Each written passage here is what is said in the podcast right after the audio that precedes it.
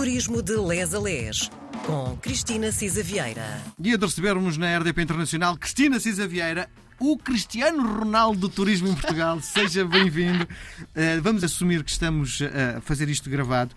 É a primeira vez que nos encontramos uh, neste ano novo. Bom ano, Cristina. Muito obrigado em nome da RDP Internacional, toda a sua gentileza e generosidade de participar na RDP Internacional. Explique-me lá uma coisa.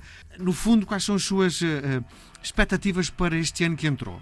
Do ponto de vista do turismo, óbvio, não é? Portanto, bom dia, boa tarde, boa noite. Uh, obrigada à RDP Internacional e ao meu querido Miguel Peixoto por mais uma vez este ano renovar a confiança em mim. É um prazer partilhar convosco todos aquilo que é o encanto do nosso país e a vontade de podermos usufruir em liberdade daquilo que temos tanto para ver e tanto para fazer.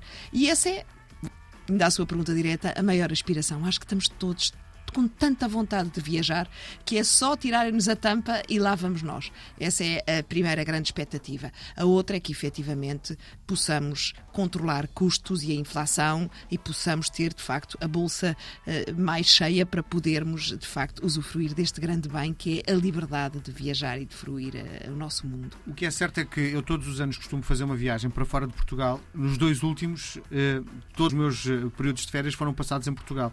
Isso pressupõe que grande parte dos portugueses terá feito o mesmo, não é? Eh, Exato. Pouca gente saiu de Portugal. Eh, mesmo assim, deu para equilibrar a balança no, nestes dois anos que passaram?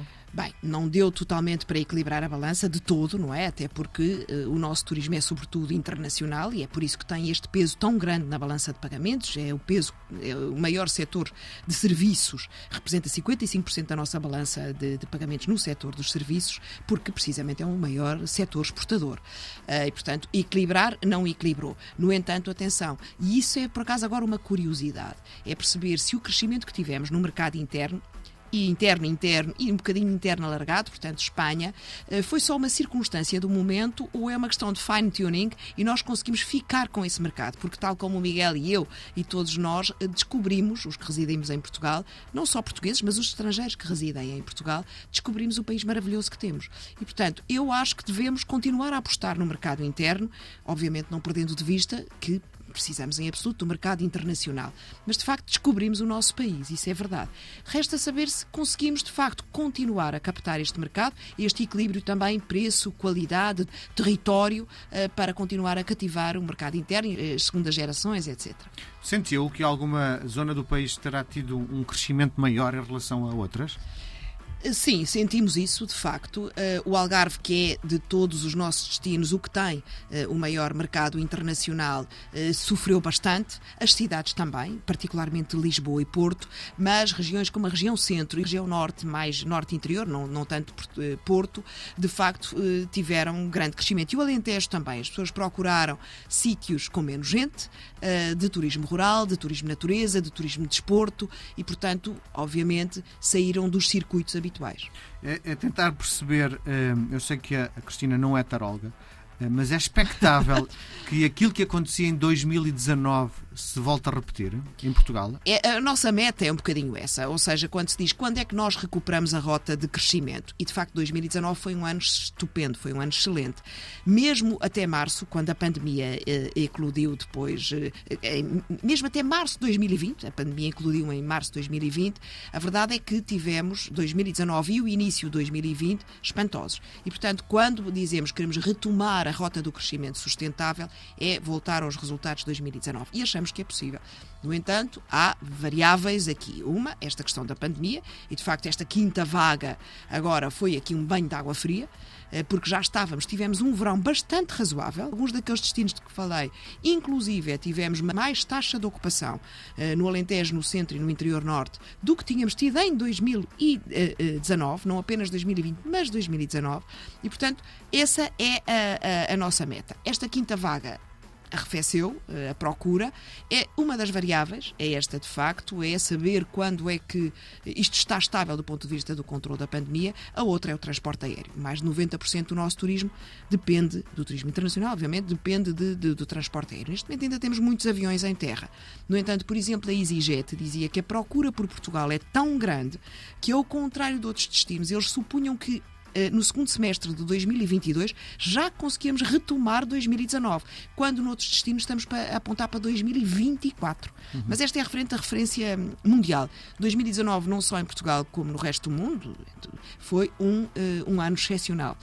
Uma colheita excepcional. Uh, e, portanto, essa é a meta, é retomar uh, 2019. Voltando a 2019, 2019 foi um ano excepcional. É possível voltarmos a ter uh, um, subir a meta de 2019, porque já 2019 para os residentes uh, era muito complicado. Uh, enfim, socializar nas, nos grandes centros urbanos, porque isto carregado de gente. É possível passarmos a meta estabelecida para 2019?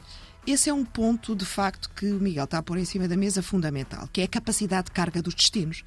Uh, e de facto, nós temos referências terríveis no resto do mundo, não é? Uh, Dubrovnik, temos a referência uh, de Veneza, não é? Que foi descaracterizada, aqueles grandes paquetes, quer em Dubrovnik, quer, quer em Veneza. e temos essas referências como cidades encantadoras, mas mau exemplo do ponto de vista da gestão da capacidade de carga e muitos outros, não é? Parques naturais, etc. A evolução que estávamos a verificar em Portugal era uh, a ponderar efetivamente e a distribuir a carga uh, em todo o território e durante todo o ano. atenção, havia períodos de concentração e nós mesmo essa ideia de Lisboa com maior carga, por exemplo, falamos de Lisboa ou Porto, acontece efetivamente em determinados bairros onde se localiza o grosso uh, do interesse turístico, digamos assim, uh, seja pelo património imobiliário, seja pela cultura, uh, seja por bairros típicos, etc. E de facto, esse equilíbrio eu creio que tem que ser encontrado, porque senão há essa descaracterização, há essa cidade que é eh, abrasiva para quem nela vive, não é? E, portanto, e também, a partir desse momento, abrasiva também para quem nos procura. Mas, repito, esses pontos acontecem porque não estamos ainda a saber gerir essa capacidade de carga. Uh, por exemplo, e lá está, uh, eu falo muito de Amsterdão e na, na procura de casa da Anne Frank.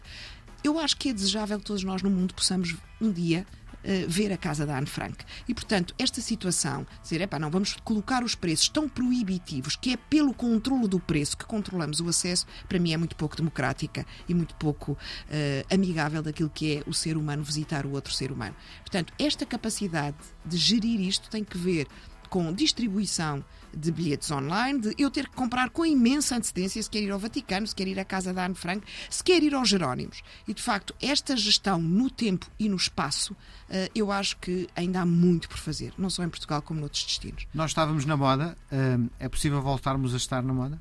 Completamente. Nós, mas o que nos fez colocar na moda é precisamente. Houve uma vez um, um americano que nós convidámos para estar cá e que geria muito isto, e vocês mantenham-se esquisitos. Vocês não queiram ser como um bocado como a Amália, não é? Lisboa não sejas francesa. Uh, e é um bocadinho o estar na moda por sermos diferentes, por, por sermos autênticos, pela gastronomia, pelos nossos vinhos, pela luz de Lisboa, pelo ar puro do Alentejo, uh, pelas tempo. montanhas.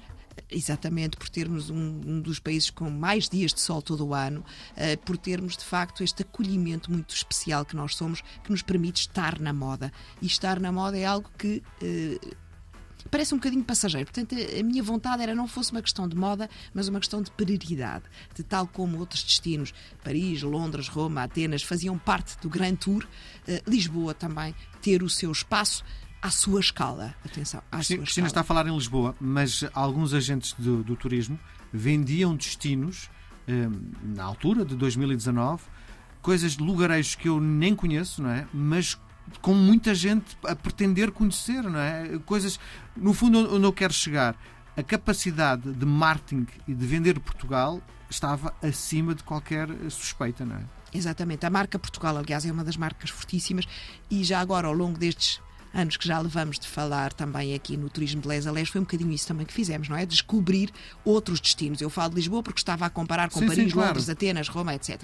Mas, de facto, eh, toda a riqueza que o país tem uh, e este marketing muito bem feito fruto também de campanhas do Turismo Portugal online, fruto de fan trips com jornalistas, de artigos e de prémios que fomos ganhando, uh, do relevo que de facto o país todo foi tendo, estas descobertas, esses lugarejos, não é? Como dizem muito bem, uh, foram de facto sendo procurados, inclusive é para se viver neles. Nós neste momento não foi só o Golden Visa que distribuiu por Lisboa e felizmente agora está de facto mais espalhado por outros destinos e outros lugares.